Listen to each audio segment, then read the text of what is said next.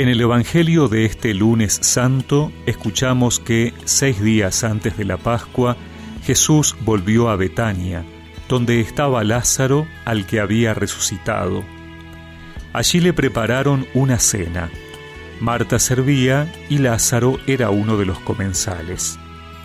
María, tomando una libra de perfume de nardo puro de mucho precio, ungió con él los pies de Jesús y los secó con sus cabellos la casa se impregnó con la fragancia del perfume. Judas Iscariote, uno de los discípulos, el que lo iba a entregar, dijo, ¿Por qué no se vendió este perfume en trescientos denarios para dárselos a los pobres? Dijo esto no porque se interesaba por los pobres, sino porque era ladrón, y como estaba encargado de la bolsa común, robaba lo que se ponía en ella. Jesús le respondió, Déjala, ella tenía reservado este perfume para el día de mi sepultura. A los pobres los tienen siempre con ustedes, pero a mí no me tendrán siempre. Entretanto, una gran multitud de judíos se enteró de que Jesús estaba allí, y fueron no solo por Jesús, sino también para ver a Lázaro, al que había resucitado. Entonces los sumos sacerdotes resolvieron también matar a Lázaro, porque muchos judíos se apartaban de ellos y creían en Jesús a causa de él.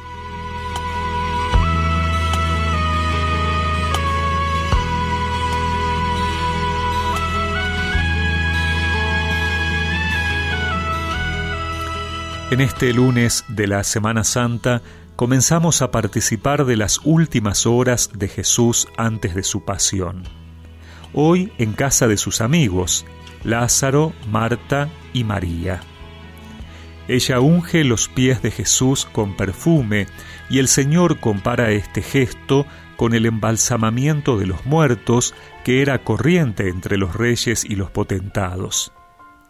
El cardenal Ratzinger analizaba esta unción como un intento de detener la destrucción del cuerpo, ya que se creía que mientras él quedaba, la persona no había muerto totalmente.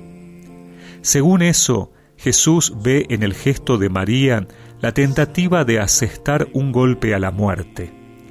Él reconoce ahí un esfuerzo malogrado, pero no inútil, que es esencial de todo amor, el comunicar la vida a los demás, la inmortalidad. Pero lo ocurrido en los días siguientes muestra la impotencia de tal esfuerzo humano. No existe ninguna posibilidad de proporcionarse a sí mismo la inmortalidad. Ni el poder de los ricos, ni la abnegación de los que aman pueden conseguir esto. En fin de cuentas, tal tentativa de unción es más una conservación que una superación de la muerte. Solo una unción es suficientemente fuerte para oponerse a la muerte, a saber, el Espíritu Santo, el amor de Dios. La Pascua es su victoria, en la que Jesús se muestra como el Cristo, como el ungido de Dios. Sin embargo, la acción de María sigue siendo algo permanente, algo simbólico y modélico, puesto que siempre debe existir el esfuerzo para mantener vivo a Cristo en este mundo y para oponerse a los poderes que le hacen enmudecer o que pretenden matarlo. Permíteme como a María darte siempre el primer lugar, ante problemas siempre guíes mi humana voluntad. Que cuando esté contigo aprecie el momento y que en tus ojos pueda hallar esa experiencia de eternidad. y recemos juntos esta oración. Señor, que nos has ungido con el Espíritu para la vida eterna, hazme un instrumento para ungir a mis hermanos con tu amor. Amén. Y que la bendición de Dios Todopoderoso, del Padre, del Hijo y del Espíritu Santo los acompañe siempre.